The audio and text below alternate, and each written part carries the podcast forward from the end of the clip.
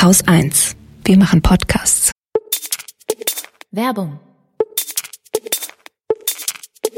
Wenn wir in die Zukunft blicken, dann können wir das voller Zuversicht tun. Wirklich. Denn wir haben so viel mehr Macht, als wir oft denken. Wenn wir es wollen. Das beste Beispiel dafür ist der Klimaschutz.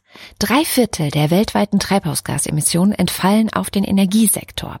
Und auch ein Großteil eurer Emissionen sind darauf zurückzuführen und das könnt ihr in nur fünf Minuten mit dem Wechsel zu echtem Ökostrom einfach ändern.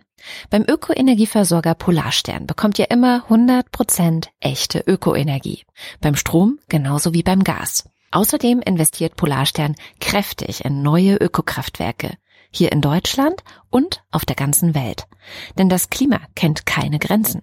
Zertifiziert durch die Gemeinwohlökonomie ist klar, die bei Polarstern meinen es ernst und arbeiten aktiv für eine lebenswerte Zukunft. Wenn ihr das genauso toll findet wie wir, dann lohnt es sich wirklich, den Ökoenergieversorger Polarstern einmal anzuschauen. Und mit dem Code Hopeful News bekommt ihr eine 20 Euro Gutschrift auf eure nächste Jahresrechnung.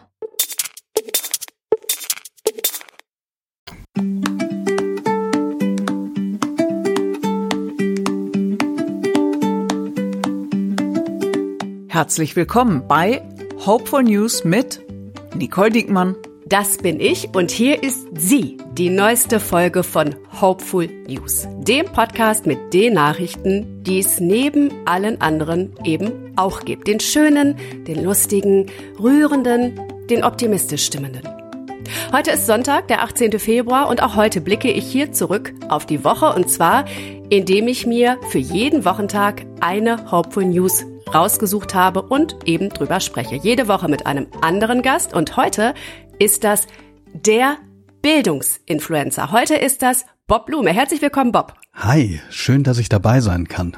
Die Freude ist ganz auf meiner Seite, Bob. Ich hole jetzt mal tief Luft.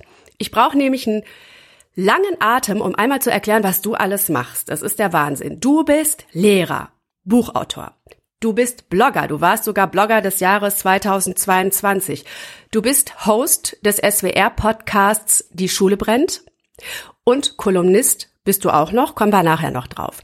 Du bist, habe ich eben schon gesagt, Bildungsinfluencer mit einer riesen Community bei Instagram und bei TikTok.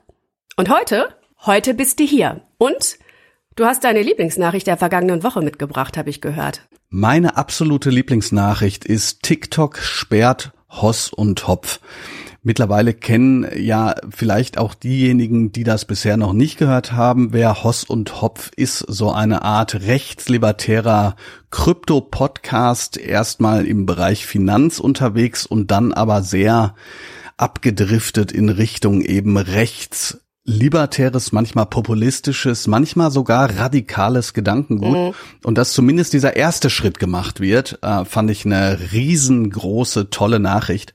Das heißt natürlich in Zeiten der sehr schnellen Kopie immer noch nicht, dass die ganz weg sind. Und man merkt das, ne, auf TikTok ist alles voll davon, äh, sind ja auch selbst verantwortlich, haben gesagt, wenn ihr unsere Videos klont und ähm, dann sehr hohe Aufrufzahlen generiert, dann geben wir euch da Geld für. Das ist also der Trick. Eine, ja. Äh, der Trick, die Masche. Aber dass zumindest TikTok das gemacht hat, finde ich einen wichtigen Schritt und ich finde, jetzt könnte auch Spotify und YouTube folgen. Ja, da sind wir mal gespannt. Ähm, interessant ist ja einmal, dass TikTok, das ja noch viel verschriener ist als zum Beispiel alle Meta-Plattformen, ja, da so rigoros vorgeht, ja auch gesagt hat, das ist eine dauerhafte Sperrung, das ist keine vorübergehende, die sind komplett gesperrt. Das wird nochmal, hoffe ich, eine Debatte darüber in Gang bringen, wer eigentlich die Bösen in Anführungszeichen sind und wer nicht. Im Grunde genommen kann man TikTok jetzt auch ähm, für alles benutzen, sollte man vielleicht sogar auch, denn da machen sich ja diejenigen breit, die sich am liebsten aus unserer Sicht nirgendwo breit machen sollten. In welcher Form ist dir dieser Podcast im Job begegnet? Haben deine Schülerinnen und Schüler dich darauf angesprochen? Hast du das da das erste Mal gehört und wenn ja, wie?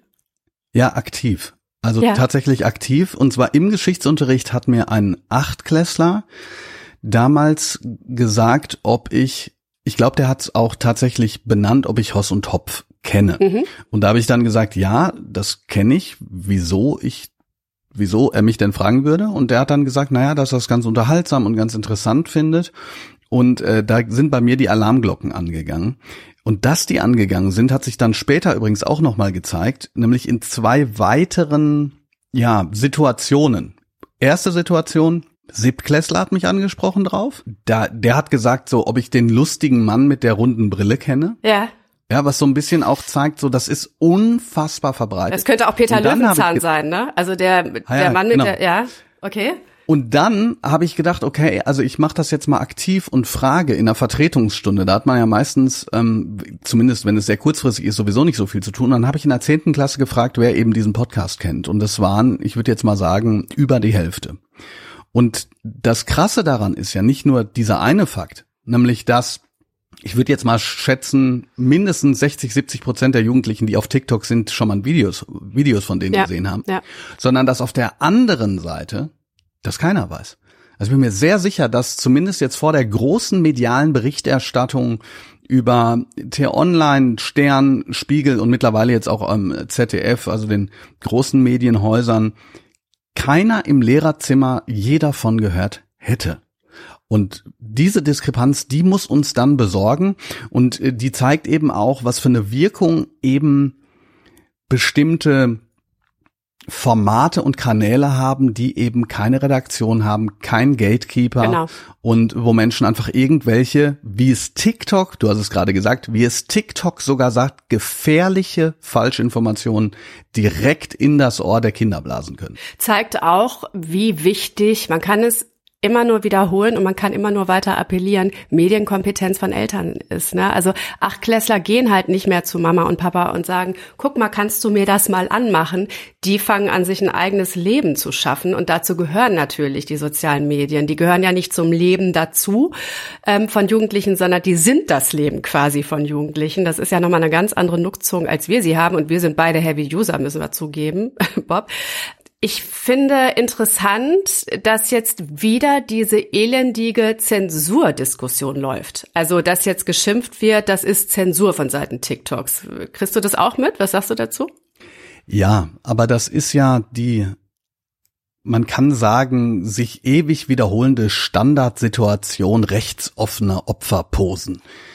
Es ist jedes Mal so, dass man erst etwas tut, von dem man ganz klar weiß, dass es entweder die Menschenwürde mit Füßen tritt, dass es äh, rote Linien und Red Flags übertritt. Und wenn dann jemand kommt und reagiert, das muss ja noch nicht mal ein Verbot sein. Man könnte ja auch einfach sagen, was du gerade da von dir lässt, finde ich nicht okay. Genau. Dann wird wieder Cancel Culture Ja. gerufen. Ich finde es total interessant, der ähm, ein Social Media Stratege Erik Ahrens, äh, den die ZDF, den ZDF ähm, zitiert hat, hat Folgendes Das ist gesagt. der von Maximilian Recht- Krah, ne? wenn ich das mal kurz einwerfen Richtig. darf. Das ist der von Maximilian Krah, Spitzenkandidat einem AfD der bekanntesten Europawahl. Mhm. Genau, einem der bekanntesten AfD-Politiker und zwar nicht, weil er Spitzenkandidat ist, sondern weil er eben auch äh, mit seinem mit seinem Gehabe, seinem echte Männlichkeits Masku ähm, Ethos äh, TikTok äh, vergiftet, aber jedenfalls der Stratege hat gesagt, rechtslibertäre Crypto Bros können den Diskurs perfekt verschieben, weil sie Jugendliche mit Ja. Krypto, Bugattis etc. anlocken und ihnen das AfD-Mindset mitgeben. Aber am Ende werden nicht Libertäre die politische Ernte einfahren, sondern wir Rechten.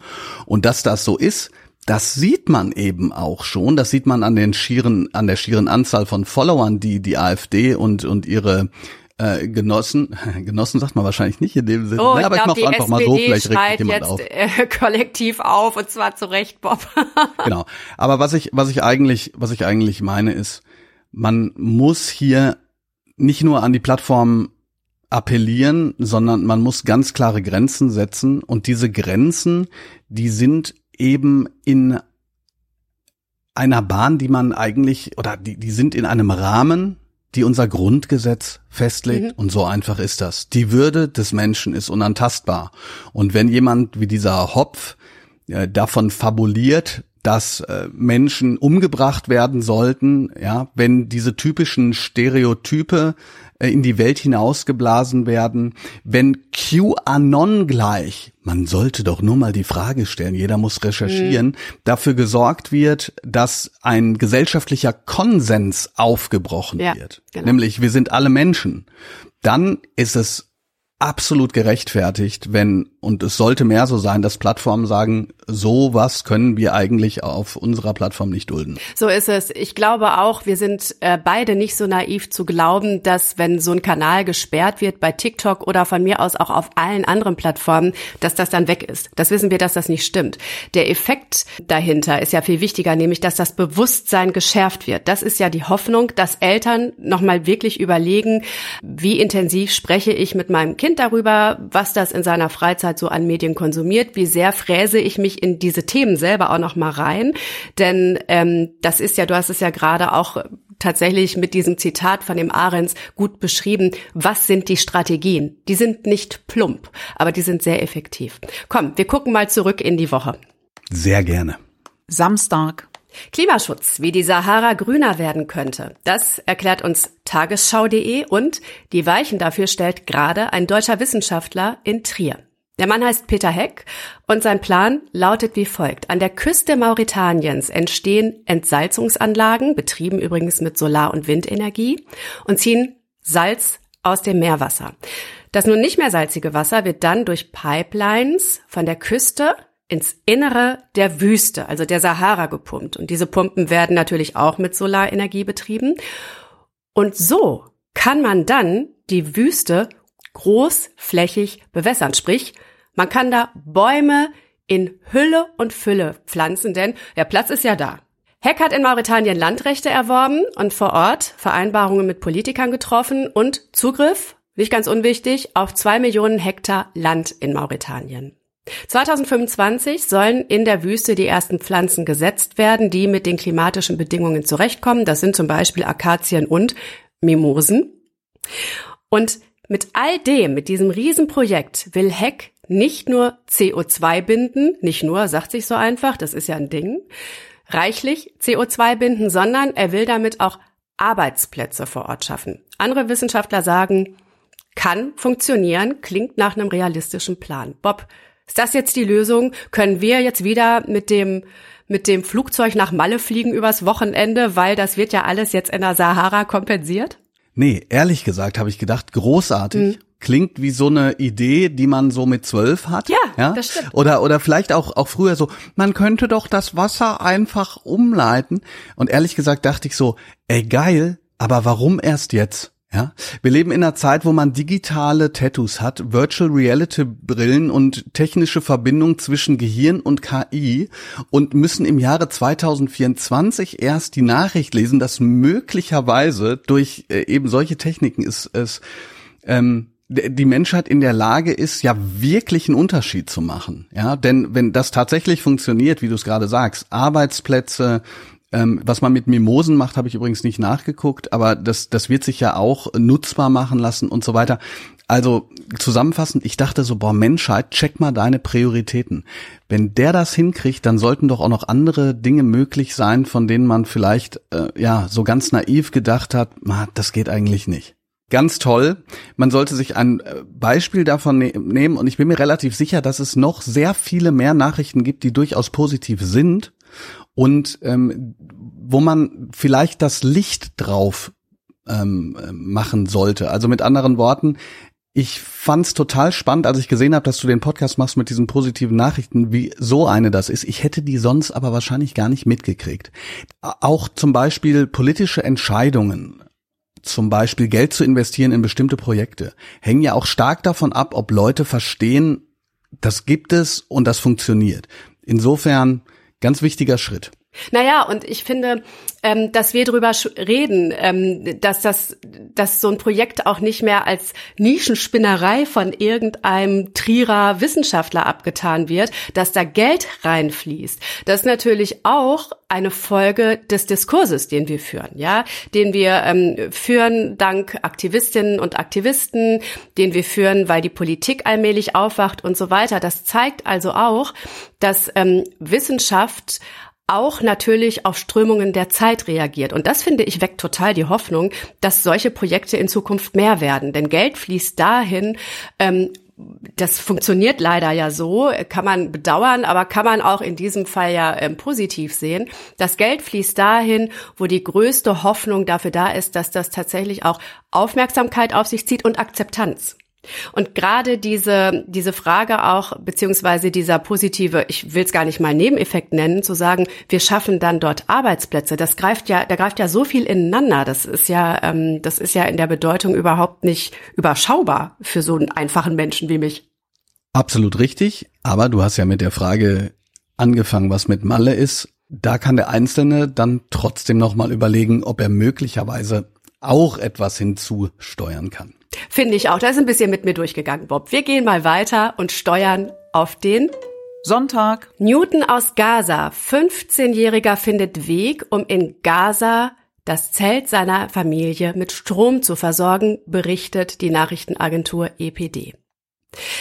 Ich muss jetzt einmal vorher sagen, das ist hier jetzt so eine Geschichte, da haben wir hier im Team vorher schon mal überlegt reden wir hier in diesem Podcast auch über Nachrichten, die sich abspielen in einem denkbar furchtbaren Kontext und Umfeld. Ja, und das ist eine wahnsinnig schwierige Frage, die man so pauschal gar nicht beantworten kann. Deswegen haben wir gesagt, das entscheiden wir von Fall zu Fall. Und für die nun folgende Geschichte, in diesem Fall haben wir diese Frage mit Ja beantwortet.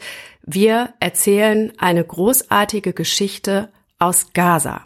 Trotzdem, nochmal vorher, einmal möchte ich sagen, was in Gaza passiert, ist entsetzlich, was am 7. Oktober in Israel passiert ist, der Überfall der Hamas, ist entsetzlich. Der ganze Nahostkonflikt ist eine furchtbare Katastrophe, der wir seit Jahrzehnten quasi zuschauen. In all dem gibt es die Geschichte von Hussam al-Atta. Hussam ist 15 Jahre alt und er und seine Familie mussten aufgrund der israelischen Offensive vom Norden des Gazastreifens in den Süden fliehen. Dort leben sie nun in einem Zeltcamp und dort heißt Hussam jetzt der Newton von Gaza. Warum? Weil Hussam dafür gesorgt hat, dass seine Familie nach 20 Tagen nicht mehr im Dunkeln sitzen muss. Hussam ist nämlich zum Schrottmarkt gegangen, ist mit zwei Ventilatoren zurückgekommen, auf das Dach geklettert an das das Zelt seiner Familie quasi gelehnt ist, hat ein paar Drähte und ein paar Kabel angeschlossen, Glühbirnen angebracht, Schalter installiert und hat so seine eigene Stromquelle geschaffen, um das Zelt zu beleuchten, in dem er und seine Familie leben. Es gibt ein Video auf TikTok, da sind wir wieder, es ist nicht alles schlecht auf TikTok und da erzählt Hussam selbst. Wir hören mal einmal rein.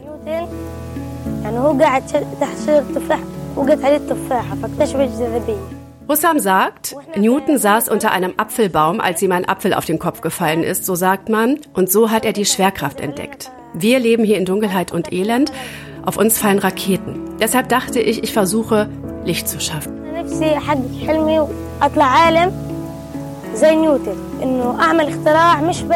Ich hoffe, ich kann eines Tages meinen Traum verwirklichen und ein Wissenschaftler wie Newton werden. Ich möchte etwas erfinden, das nicht nur den Menschen in Gaza hilft, sondern allen Menschen auf der Welt.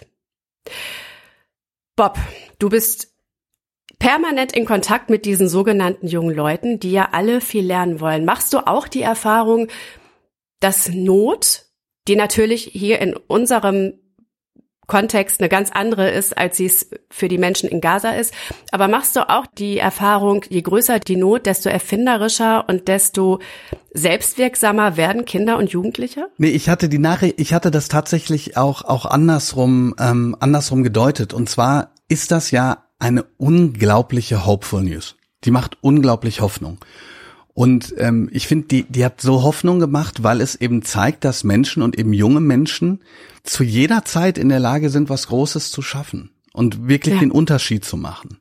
Und bei mir war es eher andersrum. Ich mache die Erfahrung, die, dass Selbstwirksamkeit dort am besten funktioniert, wo es eben eher Freiraum gibt. Und dieser äh, junge Mann hat ja auch gesagt, er okay. möchte mal für irgendetwas schaffen, was für alle einen Unterschied macht für für alle mhm. Menschen, ja und da, da spricht er überhaupt keine Nationalität an, keine keine Religion und keine Ethnie und ich habe mich da einfach dran erinnert, was dieser dieser junge Mann und natürlich auch ganz viele andere junge Menschen, was die tun könnten, wenn sie frei wären, wenn es keinen Krieg gäbe und wenn sie die entsprechenden Ressourcen haben. Ja, also insofern würde ich ich verstehe total, was du gemacht, ge, ge, gefragt mhm. hast. Not macht natürlich erfinderisch. Aber ich glaube, viel wichtiger ist es darüber nachzudenken, wie man eine Welt schafft, in der eben diese Not nicht dazu führt, dass man erfinderisch wird, sondern die Ressourcen mhm. und vielleicht auch ähm, die Unterstützung für alle. Das ist eine ganz, ganz tolle Nachricht. Da ich habe, ähm, als ich das gelesen habe, wirklich gedacht, wow. Und auch hier wieder, ich hätte es wahrscheinlich übersehen. Ganz, ganz toll. Ich ähm, habe mich gerade gefragt, Nahostkonflikt Schule. Das war ja gerade ähm, nach dem 7. Oktober medial schon mal ein Riesenthema und es wird in deinem Alltag als Lehrer weiter ein Riesenthema sein. Wie vermitteln wir den Nahostkonflikt in Schulen? Wie geht ihr da mittlerweile mit um? Wie machst du das mit deinen Schülerinnen und Schülern? Ehrlich gesagt, das ist jetzt eine ganz, ganz große Frage von dir, die man äh, ja in einem eigenen Podcast abhandeln könnte. Ich habe das übrigens auch gemacht mit einer ähm, Expertin dafür und gestern ist bei SWR 2 Wissen ein Podcast erschienen, in dem es äh, um genau das geht. Wie können Schulen eigentlich dem Nahostkonflikt begegnen? Die Sache mhm. ist die, ich glaube, dass es erstmal sehr große Unterschiede gibt, welche Schulen damit wie viel zu tun haben. Das hat mit Lage zu mhm. tun, mit Region und so weiter. Aber alle, mit denen ich gesprochen habe, die dieses Thema dauerhaft ähm, in der Schule haben, haben gesagt, es geht vor allen Dingen nicht darum, mal eben zu versuchen, das in Anführungsstrichen zu vermitteln, sondern wirklich ja. Kommunikationsräume zu schaffen, dass man über Gefühle sprechen kann, ohne zu verurteilen, dass man Fragen stellen kann, dass man als Lehrkraft möglicherweise auch hingehen kann und sagen kann, das weiß ich gerade nicht, das müssen wir uns zusammen anschauen. Ich glaube nur, dass eine Sache wichtig ist, nämlich dass es nicht so passiert wie in dem gerade angesprochenen Podcast, dass Lehrkräfte das einfach ignorieren. Also, dass sie versuchen, das zu überhören. Denn Antisemitismus, aber natürlich auch Rassismus ganz grundsätzlich, ist ein, eine Folge von einer positiven Entwicklung. Ne?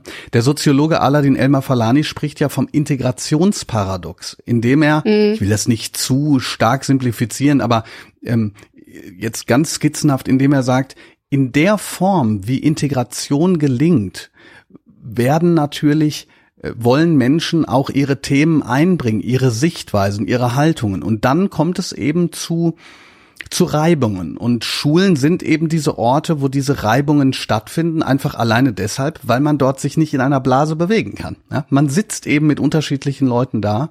Und das ist eine ganz große Herausforderung, vor der die Schulen stehen und die sie aber, glaube ich, auch angehen. Eine ermutigende Aussage von jemandem, der wirklich mittendrin steckt. Mhm. Also Antisemitismus, aber eben auf der anderen Seite Islamhass äh, kommen bei euch in der Schule auch immer wieder ähm, zu Wort. Wird das offen besprochen? Wird das offen ausgetragen, thematisiert? Also ich kriege die Sachen ehrlich gesagt eher aus meinen persönlichen Nachrichten mit, denn die Schule, auf der ich bin, ist ehrlich gesagt, naja, ähm, also wir haben schon auch natürlich mit, mit Konflikten zu tun, aber ich bin in einem allgemeinbildenden Gymnasium in der Provinz. Das ist ein bisschen was anderes als jetzt, äh, weiß ich nicht, in einer, in einer nordrhein-westfälischen Großstadt. ist also mehr so eine Insel der Glückseligen, meinst du? Ja, ich würde sagen, im Vergleich schon. Im Vergleich ist das mhm. schon so.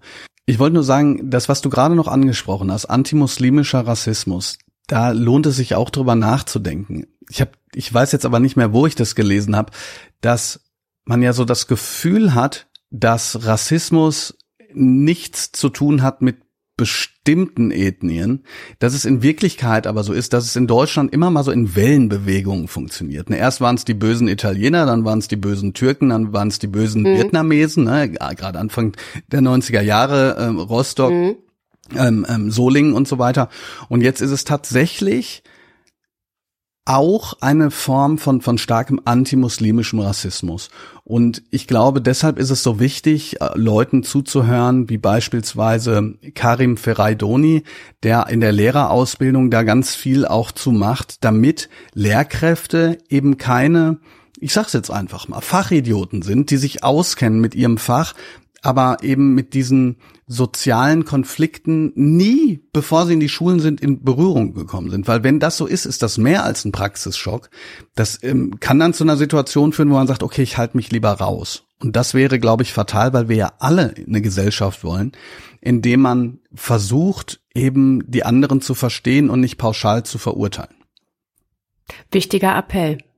Damit schließen wir mal den Sonntag ab und gehen rüber zum Montag. Medizin, verbesserte Chirurgie nach Vorbild der Waldameise. Das haben wir beim ORF gelesen. Die Waldameise ist quasi der Chuck Norris des Tierreichs. Die kann nämlich das 40-fache ihres Körpergewichts tragen. Ich rechne jetzt nicht vor, was das in meinem Fall bedeuten würde, aber es wäre sehr schwere Last. Und das liegt vor allem an ihrem Oberkiefer. Der ist fein wie Menschenhaar, aber der ist auch oho. Die Waldameise schneidet und zerkleinert Blätter mit ihrem Oberkiefer. Sie verteidigt sich damit gegen Fressfeinde und transportiert damit auch die Brut der Ameisenkönigin, also die Eier. So. Und jetzt hat sich ein Forschungsteam des Leibniz-Instituts zur Analyse des Biode ich möchte das nie wieder sagen müssen, Biodiversitätswandels in Bonn zur Brust genommen, quasi. Und hat sich jetzt angeschaut, was die Waldameise bzw. ihr Oberkiefer noch alles kann. Dieser Oberkiefer lässt sich um mehrere Achsen drehen. Das finde ich schon mal total faszinierend, wenn man sich das bildlich mal vorstellt. Und die Waldameise kann den dosieren. Das heißt, die kann den mal stärker und mal sanfter einsetzen. Und durch diese Fähigkeiten schafft die Waldameise es, sperrige Gegenstände auch auf engem Raum gut zu transportieren. So. Und jetzt kommen eben die Wissenschaftler ins Spiel. Die haben sich das nämlich angeguckt und will dieses Prinzip für sogenannte Nadelhalter nutzen. Die setzt man ein bei Operationen im Magen-Darm-Trakt, in der Gebärmutter oder in Nasennebenhöhlen. Also auch da, wo es eng ist. Und das Vorbild der Waldameise, ihres Oberkiefers, soll jetzt dabei helfen, diese Nadelhalter mit einem größeren Bewegungsradius in den Metallgelenken auszustatten. Das heißt, wenn du endoskopisch zum Beispiel operierst und wirklich ganz, ganz wenig Platz hast, dann sollst du trotzdem sehr, sehr fein vorgehen können, weil eben die Achsen ja viel mehr sind, innerhalb derer sich diese Nadelhalter bewegen können, zum Beispiel. Bob, du als Tja. Ja, als Experte für Biodiversitätsmedizin so. kann ich dazu nur sagen, also dass sich der Oberkiefer quasi um sich selbst drehen kann, das habe ich eigentlich immer nur, wenn ich bei Oma Weihnachten zu viel gegessen habe. Aber auf der anderen Seite habe ich äh, gedacht, das ist schon eine unglaublich interessante Form der, sagen wir mal, Verbindung zwischen Medizin und Technik. Ne? Also ich kenne zum mhm. Beispiel, also man kennt ja diesen Lotus-Effekt zum Beispiel, ja, selbstreinigende Oberflächen. Das ist mittlerweile, äh, glaube ich, auch in vielen äh, Küchen zum Beispiel angekommen. Bob, ich ziehe jetzt blank. Ich kenne den Lotus-Effekt nee? nicht. Einmal, das ist Erzähl mega gut. Ich weiß nicht, ob es zum Beispiel, da müsste ich mal nachgucken, also die Lotusblüte, beziehungsweise die, ähm, die, ähm, ne? Blätter, die sind wasserabweisend. Das heißt, wenn ein Tropfen drauf fällt, dann perlt der ja. einfach ab. Und wenn du eine entsprechende Fläche in deiner Küche hast, dann brauchst du die quasi nie wieder sauber machen, wenn die leicht abschüssig ist. Ne? Das heißt, alles, was irgendwie ähm, mit, mit Flüssigkeit zu tun hat, äh, rutscht dann quasi komplett runter. Und das ist. Ja, aber alles andere auch. Bob, alles andere auch, aber ich bin ja jetzt auch nicht der Experte ja, für, da musst du selber jetzt mal ein bisschen recherchieren, wie man da immer so schön sagt. Ja? Anderes Beispiel, Haifischhautbeschichtungen, mit denen man im Wasser schneller ist. Ja, Die haben dazu geführt, dass 2010 irgendwann die Schwimmanzüge äh, verboten wurden. Ian Thorpe damals, der Australier, hat damit immer gewonnen, ähm, weil er quasi so eine Art Haifischhaut angezogen hat. Ja, und all das sind ja. eben Beispiele, wie äh, Menschen sich im Tierreich äh, etwas abschauen und damit das Leben der Menschen ein bisschen besser machen. Und ich möchte an dieser Stelle noch sagen, würde uns eine Waldameise zuhören, wäre die bestimmt mächtig stolz, in einem Atemzug mit einem Hai oder mit Haien erwähnt worden zu sein. Die Waldameise gewinnt Schach in einem Zug. Also doch Chuck Norris. So, ich habe das letzte Wort. Wir gehen weiter zum Dienstag. Social Entrepreneur. Seco-Soziale mit Sekt etwas Gutes anstoßen, das haben wir in der Taz gelesen. In Berlin-Neukölln sitzen Daniel Priller und David Kaspers und verkaufen Sekt. Und sie tun nicht nur das, sondern sie unterstützen damit eine sehr gute Sache, denn für jeden verkauften Liter spenden die beiden einen Euro an Exit Deutschland. Das ist ein Aussteigerprogramm für Rechtsextremisten. Von 2020 bis 2022 sind so mehr als 20.000 Euro zusammengekommen. Die beiden nennen das Anstoßen statt Ausgrenzen, könnte auch sagen, vornehm trinken gegen rechts.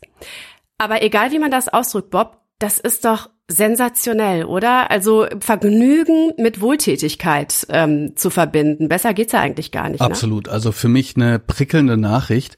Ich habe äh, direkt danach überlegt, was man da noch machen könnte. Ne? Also zum Beispiel mhm. so Bubble Truth Sekt als Ausstieg aus der Verschwörungstheorie, äh, ja. Liberal Liberation Sekt, ja, für den Ausstieg aus der FDP. Aber das wird ja jetzt gerade auch schon ohne alkoholische Genussmittel gemacht.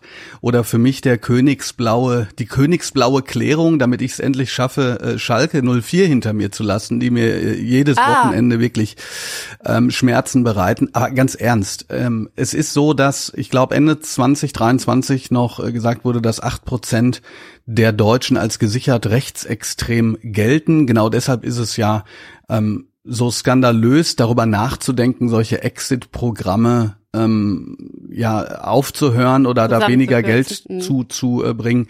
Also für mich eine Sache, die auf jeden Fall Schule machen müsste, ähm, auch mit anderen äh, Getränken. Ne? Also könnte man zum Beispiel ja an Red Bull zum Beispiel denken, die machen ja quasi eher das Gegenteil. Ähm, also etwas, was wirklich eine tolle Nachricht ist und ähm, ganz, ganz sinnvoll. Und äh, an dieser Stelle der Hinweis, wer keinen Alkohol trinkt, es gibt zum Beispiel ja auch Mineralwasser, ähm, mit dessen Verkauf gemeinnützige Projekte unterstützt werden. Also die beiden aus Neukölln sind ein super Beispiel, aber nicht das einzige dafür, wie man auf diese Art und Weise Gutes tun kann und wie wir auch Gutes tun können. Kann man echt mal auch eine Empfehlung aussprechen. Ne? Also warum nicht Seko Soziale äh, für den nächsten Geburtstag einkaufen, für die Firmenfeier und wissen, ähm, es geht nicht nur in den Kopf, sondern äh, hilft auch der Gesellschaft. Toll. Everyone knows therapy is great for solving problems, but getting therapy has its own problems too, like finding the right therapist, fitting into their schedule, and of course, the cost. Well, BetterHelp can solve those problems. It's totally online and built around your schedule. It's surprisingly affordable too. Connect with a credentialed therapist by phone, video, or online chat, all from the comfort of your home. Visit betterhelp.com to learn more and save 10% on your first month. That's BetterHelp, H E L P.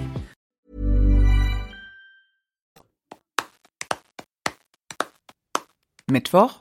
Erste Fernsehmoderatorin mit Rollstuhl im deutschen Fernsehen. Das haben wir am Mittwoch bei Good News EU gelesen. Mirjam Kottmann arbeitete schon jahrelang beim Bayerischen Rundfunk und war das, was wir so rasende Reporterin nennen. Die war viel draußen, hat viel Live-Berichterstattung gemacht vor der Kamera. Die war bei Lawinen dabei, Hochwasser und bei anderen Unglücken und bekam 1998 die Diagnose Multiple Sklerose. Das hat sie anfangs verschwiegen, hat sich krank schreiben lassen, wenn sie einen Schub hatte, aber irgendwann musste sie dann doch auch mit dem Arbeitgeber, mit dem Bayerischen Rundfunk drüber reden, weil, wie sie sagt, sich ihr Hinken nicht mehr mit Skiunfällen oder anderen Ausreden erklären ließ. Und ihre Beine wurden eben immer schwächer. Mirjam Kottmanns Arbeitgeber ich will nicht sagen, das war meine erste Formulierung, reagierte verständnisvoll, aber das ist ja eine bescheuerte äh, Formulierung, denn Mirjam Kottmann hat ja nichts gemacht. Ja, also der Arbeitgeber hat gut, der hat so reagiert, wie ein Arbeitgeber reagieren sollte und hat versucht, Mirjam Kottmann so gut weiter, so angenehm weiterarbeiten zu lassen und so weiterarbeiten zu lassen, wie es eben ihre Erkrankung zuließ und zulässt. So, Miriam Kottmann sagt, ähm, sie musste sich auf mehreren Ebenen dann irgendwann auch an den Rollstuhl gewöhnen, weil ihre Beine eben zwischenzeitlich immer schwächer werden und Sie musste sich vor allem daran gewöhnen, den auch zu zeigen. Also sich vor der Kamera nicht so einrichten zu lassen, dass man diesen Rollstuhl nicht sieht, sondern sie sagt, irgendwann war ich an dem Punkt zu denken, warum denn? Warum denn eigentlich? Ich sitze im Rollstuhl, na und? So, und jetzt ist Mirjam Kottmann, und das finde ich ein Hammer, die erste Nachrichtenmoderatorin im Rollstuhl. Und zwar nicht nur die erste Nachrichtenmoderatorin im Rollstuhl beim BR, sondern in ganz Deutschland. Das hat es bisher noch nicht gegeben. Mirjam Kottmann sagt, manche Menschen haben schlechte Augen und tragen eine Brille, Ich habe schwache Beine und nutze deshalb den Rollstuhl. Ja und? Bob, langer Weg, ne? Also äh, super Etappenziel, würde ich jetzt mal sagen. Ähm, wie erlebst du das, diese, dieses große Thema Inklusion? Ah, ich fand das super, dass du jetzt ähm, Etappenziel gesagt hast, denn es ist eine positive Nachricht auf der einen Seite, aber wenn man Leuten wie Raul Krauthausen folgt, ne, dann weiß man, dass der Weg zu tatsächlicher Inklusion ja noch sehr weit ist. Übrigens an dieser Stelle ganz kurz mal, weil wir die Chance bei dir haben, auch zu sagen, dass es totaler Quatsch ist. Das habe ich von Raul auch gelernt, zu sagen, jemand ist an den Rollstuhl gefesselt, weil sich hier ja zeigt, dass der Rollstuhl hier auch etwas ermöglicht, nämlich dass man eben weiter am Leben teilhaben kann und auch einer solchen Tätigkeit weiter nachgehen kann. Also ganz, ganz toll. Mhm. Inklusion ist aber, glaube ich, trotzdem noch in den Kinderschuhen insofern, als dass eben ja, auch hier wieder Raul damals gesagt hat, der hat ja zum Beispiel den tollen äh, Podcast im Aufzug mit oder die neue Norm dass Inklusion eben nicht heißt, dass man quasi behinderte Menschen oder Menschen, die bestimmte Beeinträchtigungen haben und ähm, deshalb mit ganz vielen Barrieren zu tun haben, toleriert, sondern echte Teilhabe heißt eben, dass sie aktiv dabei sind. Ein nicht dabei sind, mhm. aktiv mitbestimmen, aktiv das tun, was eben Menschen ohne Rollstuhl auch machen. Und das ist, glaube ich, das Schöne. Ne? Deshalb fand ich das auch so gut, dass sie gesagt hat, sie musste sich dran gewöhnen. Aber das ist jetzt halt so, weil das ein Bewusstsein schafft, ohne dass man das Gefühl hat, das ist so mit dem Holzhammer, sondern, naja, sie ist eben Nachrichtensprecherin, weil sie das super macht, weil sie kompetent ist und gleichzeitig genau. sitzt sie im Rollstuhl. Ich glaube, also wie du gesagt hast, ein ganz, ganz wichtiger Schritt, das sich auch ins Bewusstsein zu führen, dass ein Rollstuhl nicht heißt, dass man bestimmte Dinge nicht machen kann. Und, letzter Punkt, trotzdem vielleicht auch Druck auszuüben, dass ja. Barrierefreiheit ernst genommen wird. Denn auch das ist ja leider äh, noch nicht überall möglich ähm, es wird ja davon berichtet, dass zum Beispiel Menschen im Rollstuhl dann nicht mit der Bahn fahren können oder in ein Fernsehstudio reinkommen oder zu den Behörden oder sowas. Und sowas sollte in Deutschland 2024 eigentlich kein Thema mehr sein. Da hast du völlig recht. Miriam Kottmann ist ein Signal dafür, dass es weiter in die richtige Richtung geht. Donnerstag. Bob, wir haben jetzt heute die Ausgabe mit ich würde sagen, Premiere-Frauen und mit Premium-Frauen. So. Und zwar ist hier seit Donnerstag in Berlin Berlinale das große Filmfest. Die Stadt ist schon wieder voll mit Stars, mit Schlangen von Leuten, die vor Kinos stehen und erlebt eine Premiere der anderen Art. Hier sind nicht nur Filmpremieren, sondern die Berlinale Jury und das komplette Berlinale Publikum damit erlebt eine Premiere, nämlich die erste schwarze Präsidentin und das ist Lupita Nyong'o. Die kennen wir, die hat nämlich einen Oscar gewonnen ähm, für ihre Rolle in 12 Years a Slave. Die hat eine total bewegte Geschichte hinter sich. Ihre Eltern kommen aus Kenia, ähm, sind geflohen aufgrund politischer Unruhen kurz nach der Geburt ihrer Tochter in Mexiko-Stadt, dann aber zurückgegangen in ihre Heimat. Lupita wuchs mit fünf Geschwistern gemeinsam auf, hat sich, als sie Whoopi Goldberg das, einzige, das erste Mal im Kino gesehen hat, vorgenommen, Schauspielerin zu werden, hat sie geschafft, ich würde sagen, mit einigermaßen großen Erfolg. Ganz okay. Und nun schreibt sie Geschichte, das kann man ja gar nicht anders sagen, eben an der Spitze der Jury der Berlinale. Sie gehört außerdem, ich will das nicht unterschlagen, ähm, wurde sie 2020 vom Forbes Magazin zu einer der 50 einflussreichsten Frauen Afrikas benannt. Ähm, Bob, das ist, die Berlinale ist immer sehr politisch.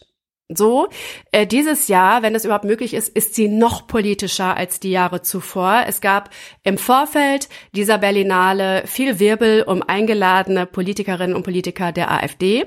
Und es gab viel Wirbel um die Entscheidung ähm, der Berlinale Leitung, diese Leute wieder auszuladen. Nun haben wir auch noch an der Spitze der Jury eine schwarze Frau. Es ist großartig, dass der Kulturbetrieb über solche Wege auch noch mal politische Debatten anheizen kann, aber auch einfach mal Zeichen setzen, oder? Mit so einer Jurypräsidentin. Ja, es ist äh, heute, finde ich, die Folge der doppelten Nachrichten. Auf der einen Seite finde ich, sagt man, also habe ich so gedacht, ah ja toll. Auf der anderen Seite guckt man so nochmal ins Datum und denkt 2024, echt? das erste Mal, weil es ist ja nicht so, dass irgendwie es das erste Mal ist, dass eine schwarze Schauspielerin ähm, unglaublichen Einfluss hat, ja, unter den 50 erfolgreichsten mhm. Frauen Afrikas in, in, in der Forbes-Liste. Also ähm, da schlagen so zwei Herzen in meiner Brust auf der einen Seite und ich habe so ein bisschen gedacht, ich kann schon fast wieder antizipieren, wie Leute kommen und sagen, naja, alle Menschen sind gleich, wieso macht man jetzt ein Bohai drum, dass sie schwarz ist? Und da musste ich an Hadija Haruna Oelker denken, die das Buch geschrieben hat, Die Schönheit der Differenz, ähm, hat ähm, bei mir auch im Podcast gesprochen, Die Schule brennt, die eben sagt, naja, äh, Farbenblindheit, das davon sprechen oftmals eher Leute, die sich das leisten können, farbenblind zu sein. Ja. Deshalb finde ich mhm. das wichtig, wichtig, dass das auch nochmal hervorgehoben wird, dass das eine Nachricht ist, äh, zu sagen, dass äh, Lupita Nyong'o eben die erste Jurypräsidentin ist und das, und das ist ja der eigentliche Punkt, die Diversität unserer Gesellschaft eben auch im Kulturbetrieb offenbar wird, denn das ist ja der eigentliche Punkt, ja, dass wir, es geht ja nicht darum zu sagen, so jetzt darfst du hier auch mal sein, ja, du, du darfst jetzt auch, sondern wir haben es mit einer diversen Gesellschaft zu tun. Und das muss sich eben auf allen Ebenen auch zeigen. Und das tut's damit. Deshalb ähm, ist das eine großartige Nachricht. Freitag. Griechenland erlaubt als erstes christlich-orthodoxes Land die Ehe für alle. In Griechenland dürfen gleichgeschlechtliche Paare in Zukunft heiraten und bekommen in weiten Teilen dieselben Rechte wie heterosexuelle Ehepaare. Sie können Kinder adoptieren, beide erhalten das Sorgerecht, auch wenn das Kind biologisch von einem der beiden Partner stammt. Wermutstropfen, künstliche Befruchtung und Leihmutterschaft bleibt ihnen aber erstmal verwehrt. Das griechische Parlament hat 300 Sitze 176 Abgeordnete haben nun für dieses Gesetz gestimmt, das die konservative Regierung unter dem Ministerpräsidenten Mitsotakis eingebracht hat. Also einigermaßen knapp, aber mehrheitlich dafür gestimmt. Und das ist eine Besonderheit für Griechenland, parteiübergreifend. Parteiübergreifend haben sich auch die Gegner dieses nun aber beschlossenen Gesetzes zusammengefunden und hatten einen sehr mächtigen Unterstützer, nämlich die griechisch-orthodoxe Kirche und die ist in der griechischen Verfassung als vorherrschende Religion festgeschrieben.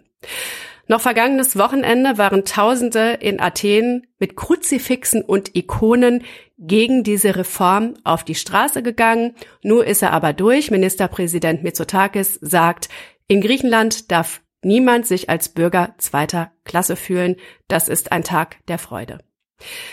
Bob, die Ehe für alle Debatte liegt bei uns in Deutschland schon ein paar Jahre zurück. Auch hier ähm, hat man einen großen Schritt getan. Auch hier muss man noch weiter nachziehen, zum Beispiel was lesbische Paare mit, ähm, mit Kindern angeht. Da ist es auch noch nicht so, dass das Sorgerecht von Anfang an automatisch auf beide Elternteile übergeht. Aber die Akzeptanz wächst natürlich durch solche Schritte. Ne? Es dauert ja immer, bis dann, bis dann tatsächlich alle nachziehen. Ähm, griechisch-orthodoxes Land. Das ist ein Hammer, oder? Ja, vor allen Dingen ist mir auch wieder aufgefallen, wie lange ich nicht, nichts mehr von Griechenland gehört habe. Also ich habe das, ich habe das gelesen und dachte, stimmt, Griechenland gab's ja auch noch, ja. Yannis, Yannis Varoufakis ja, äh, damals. Und das letzte, was ich glaube ich von Griechenland so gelesen habe, waren diese, diese Rechtsextremen der goldenen Morgenröte, ähm, mhm. die dann hinterher als kriminelle Vereinigung eingestuft wurden. Und von mhm. da ausgehend dachte ich dann auch noch mal mehr, Mensch, das ist ja ein Ding. Zweiter Gedanke, es zeigt sich mal wieder, und ich glaube, das ist auch etwas, das gerade im Kampf gegen Rechtsextremismus, also man könnte sagen, im Gegenteil von dieser Öffnung der Gesellschaft ganz wichtig ist, wie unglaublich wichtig konservative Parteien für gesellschaftlichen Wandel sind. Weil man denkt ja mhm. häufig, naja, es sind eher so die Linken, ja, und die Progressiven, die für den Wandel sorgen. Und das ist natürlich auch so, dass da Themen gesetzt werden und dass dafür gesorgt werden soll, dass die im Diskurs dann auch stattfinden. Aber wenn man wirklich einen gesellschaftlichen Wandel möchte, und das ist hier ja parteiübergreifend, dann ist es eben auch wichtig, dass man die Konservativen mitnimmt. Lieben Gruß an Friedrich Merz an dieser Stelle. Naja, mitnimmt ist in diesem Fall ja tatsächlich äh, noch zu wenig gesagt, weil die in dieser ähm, in dieser Angelegenheit ja tatsächlich die Antreiber waren. Das ist auch eine Debatte, die jetzt durch die vielen Demos, über die wir hier ja auch schon im Podcast gesprochen haben, geführt wird, die auch nochmal zeigt, wie wichtig es ist zu differenzieren, nämlich ähm, gehen wir gegen rechts auf die Straße oder gehen wir gegen Rechtsextremismus auf die Straße? Und das ist keine Kleinigkeit, sondern das ist tatsächlich, und ich finde, dafür ist es ein ganz gutes Beispiel, wichtig, diesen Unterschied tatsächlich zu machen. Ja, ich habe mit meiner Klasse, in der achten Klasse macht man das immer, wo kommt das eigentlich her? Ne? Äh, die Linken, die da sitzen, waren damals die Demokraten, die Rechten wollten die Monarchie beibehalten und in der Mitte sitzen eben diejenigen, die eine konstitutionelle Monarchie äh, befürwortet haben, also quasi Parlament und König. Ich finde das aber deshalb interessant, weil eben rechts da eher in eine Richtung eben konservativ geht, also Beibehaltung von bestimmten Dingen, die für eben die jeweiligen Konservativen wert sind, beibehalten zu werden. Und das ist nicht das gleiche wie rechtsextrem. Das hat mir damals, ganz genau, genau, das hat mir auch jemand unter ein Video geschrieben und da habe ich, das war ganz interessant. Da sagte jemand, du verwechselst hier Rechtsextremismus mit rechts ne, weil ich darüber äh, berichtet habe, dass ich da auch Morddrohungen bekommen habe und so, was ja ein bisschen unschön ist. Und da habe ich gesagt, du, da hast du einen Punkt. Ähm, das ist eine Kritik, die muss ich hier äh, wirklich ähm, einstecken. Und dann hat er ganz toll reagiert. Er sagte, also damit hat er jetzt überhaupt nicht gerechnet und wir führten eine Konversation, wie man sie sonst aus Kommentarspalten eher nicht so kennt. Das ist total großartig. Wenn wir beide mal ganz ehrlich sind, ist es also es wird dir sicherlich auch so gehen wie mir. Mich kostet das Überwindung, im Netz zu sagen, stimmt, habe ich mich geirrt.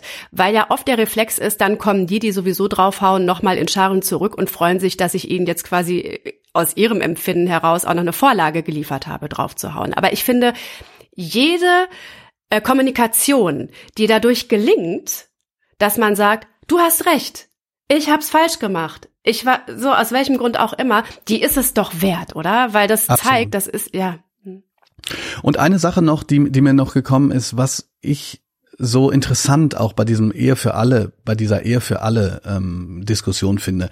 Gerade in Amerika ist das ja Teil eines großen Kulturkampfs. Und da habe mhm. ich mich erinnert an so einen Moderator, der nach draußen geht und oftmals halt konservative oder rechtsoffene Menschen äh, befragt.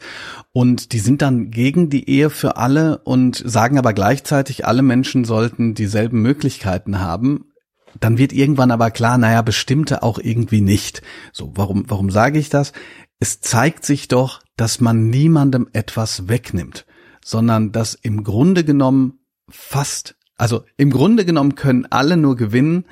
Das müssen im, müssen dann auch diejenigen verstehen, die denken, dass dadurch irgendwas von ihnen angegriffen wird. Das ist nicht so, wie du es gerade gesagt hast. Es darf sich keiner als Mensch zweiter Klasse fühlen. Von daher großartige Nachricht. Das war die Woche. Wir gucken aber noch auf eine schöne Nachricht. Und du hast gerade gesagt, Leute kriegen ja auch was dazu. Äh, zu diesen Leuten gehören Heike und Gerd aus dem Raum Köln. Die haben nämlich, man weiß noch nicht so ganz genau wie, ihre Eheringe verloren. Ist auch nochmal eine interessante Geschichte für sich, aber ist egal. Die sind nämlich wieder da. Und zwar hat die Polizei im vergangenen Oktober in Niederbayern an der A3 in einem Auto bei einer Schleierfahndung mal eben Folgendes entdeckt. Fast eine halbe Million Euro Bargeld und 50 Kilo Goldbarren und Schmuck. Muss man sich mal fragen, ob die Waldameise das transportieren könnte. Aber egal. Das hat die Polizei dann erstmal beschlagnahmt und die beiden Leute, die in diesem Auto saßen, quasi auch, die sitzen seitdem nämlich in Urhaft. So. Und dann hat die Polizei geguckt, was ist denn da noch und ist unter anderem auf zwei Eheringe gestoßen, die von innen graviert waren. Und was stand da drin? Genau, Heike und Gerd. Die Polizei hat diese Fundstücke ins Netz gestellt, in der Hoffnung, dass die Besitzer sich melden. Hoffnung hat sich erfüllt. Die Ringe sind wieder da, wo sie hingehören. In diesem Kontext nicht ganz uninteressant und unwichtig. Heike und Gerd sind auch noch verheiratet. Die können also mit den Ringen tatsächlich was anfangen und alle sind glücklich und zufrieden. Also ich muss sagen, Bob, in, im Laufe meines Lebens sind mir mittlerweile, ich würde mal sagen, zehn Fahrräder abhanden gekommen, das konservativ geschätzt, zwei Handys, ein Portemonnaie und eine Geige ist mir mal aus dem Auto geklaut worden. Also in mir keimt jetzt die Hoffnung, dass ich das alles nochmal wiedersehe. Ja, äh, bei mir ist auch Hoffnung, ähm, dass, dass endlich mein Gold entdeckt wurde. Aber ganz kurze Frage, warum eine Geige? Naja, also weil äh, Geigen ähm, in der Regel teuer sind und ich hatte die hinten auf dem Rücksitz liegen und Ja, aber hast du ähm, Geige gespielt? Ja, also gespielt würde ich nicht sagen. Ich habe äh, Geige trainiert. Das äh, so würde ich es tatsächlich. Ja, weil ich, hab- nämlich auch. Ja, und hast du deine noch? Ich habe meine noch, Ja, siehst du. aber aber ich ähm, ich verrate nicht wo. Aber an dieser Stelle ganz ehrlich, für mich nur die pure Freude für Heike und Gerd, dass sie endlich ihre Ringe wieder haben. Da freue ich mich auch. Und wie gesagt, äh, liebe Polizei da draußen, wenn ihr bei der Schleierfahndung äh, zum Beispiel meine Geige findet, also ich bin nicht traurig, wenn sie wieder auftaucht. Ich kann aber auch versprechen, ich habe den Plan, Geige spielen zu können, aufgegeben. Ich würde sie dann vielleicht einfach weiterverkaufen.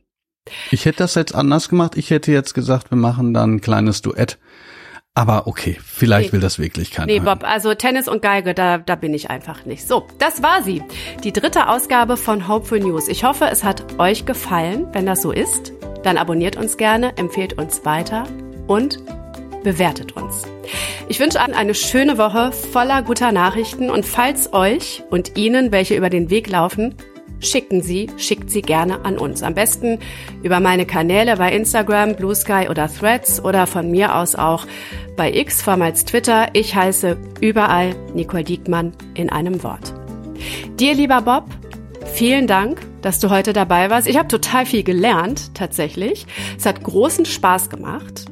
Und danke auch an das Team dieses Podcasts, allen voran Steffi Groth, die hat diese Sendung nämlich redaktionell vorbereitet und die allermeisten dieser schönen Meldungen gefunden. Danke auch an Haus 1, denn Hopeful News ist eine Haus 1 Produktion. Nächste Woche geht es weiter und zwar am Sonntag. Da gibt es uns ja jede Woche neu und zwar überall da, wo es Podcasts gibt. Ich sage Tschüss in die Runde und Tschüss, lieber Bob. Die Waldameise kann ja bis unendlich zählen, ne? Zweimal. Tschüss, Danke lieber für die Bob. Einladung. Ciao.